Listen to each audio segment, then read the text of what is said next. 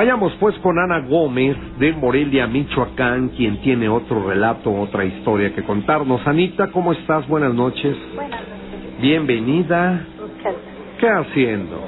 Pues ahorita disponiéndome, oyendo la mano peluda y La mano. poniéndome la pijama.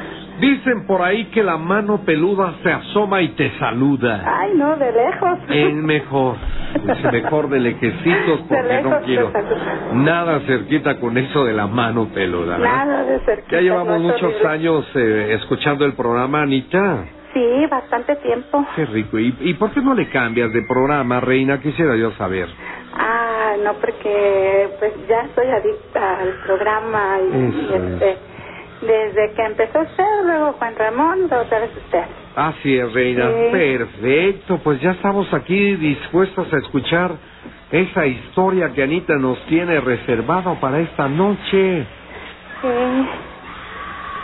Pues fíjese que mi, mi relato es este, a lo mejor va a ser un poquito breve, pero esto me sucedió en el mes de diciembre.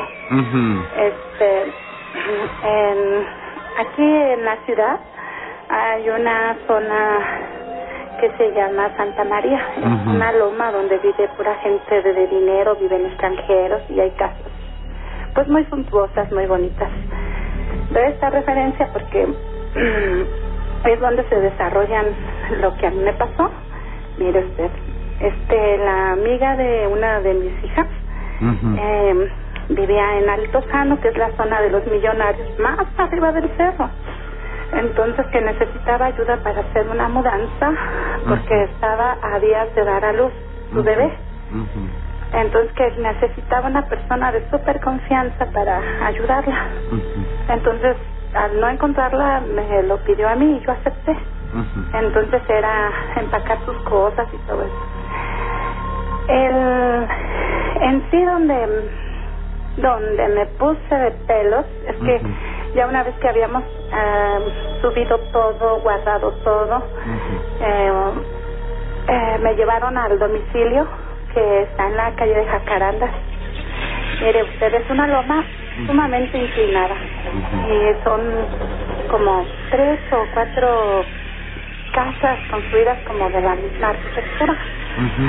Mm, La planta baja que tiene dos cocheras automáticas, luego tres pisos hacia arriba. Una casa que desde el momento en que la nueva dueña abrió y entré, llevábamos sus detergentes, cubetas y cosas para hacer. Haga de cuenta que había entrado a un refrigerador. Ay, Frío. o sea, inmediatamente sentí el trancazo. Y sí, le dije, este, oye Nelly, qué fría está esta casa. Dice, sí, ¿verdad? No, no. Le digo, sí, se siente bien feo. Y me, ya me dio instrucciones y me dijo, vengo por ti en tres horas. Y ella ya no subió a la casa, sino me dejó allí. Bueno, pues entonces yo este, empecé a recorrer la casa. Es una casa bellísima, con unos tocados tremendos, o sea, una casa con balcones muy grandes, de tres niveles, pero con muchísimas escaleras que hacia, o sea, una cosa intrincada, como laberintos, no hay laberintos, laberintos, perdón. Entonces yo empecé a hacer mi aseo y yo escuchaba, empecé de la planta alta. Y empecé a escuchar que como que se peleaban, como que gritos y yo dije, pues han de ser los vecinos de al lado. Em, o han de, o qué será, no, no sé, no le puse atención. Entonces yo, como no tenía ni que escuchar ni nada, pues estaba en todo el silencio de la casa. Y empecé a limpiar los closets cuando este, estaba por dentro limpiando los closets. Sentí que me hicieron así en el oído. Ay, me prendió, lo sentí feo. Y, y pues empecé a rezar, empecé a rezar.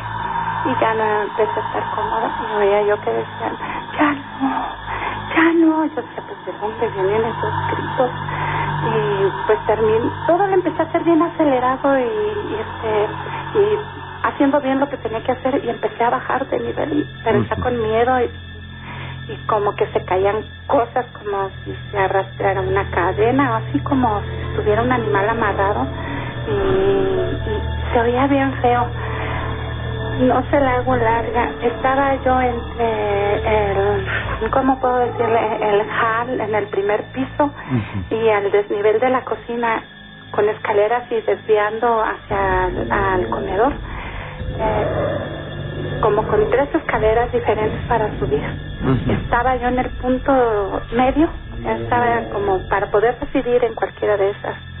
Estaba yo trapeando cuando así levanté los ojos y vi que algo mm, como si viniera una persona frente a mí, pero me, ay, mire, como que me hice hasta para atrás y empecé a sentir el corazón aquí en la, en la garganta. Y este, ya empecé, ay, ya empecé a orar y ay, Señor, bendíceme y ayúdame y empecé a decir cosas de la Biblia y este, comer, pero no era miedo, me aterroricé. Y pues yo estaba escuchando cosas, como que aventaban cosas.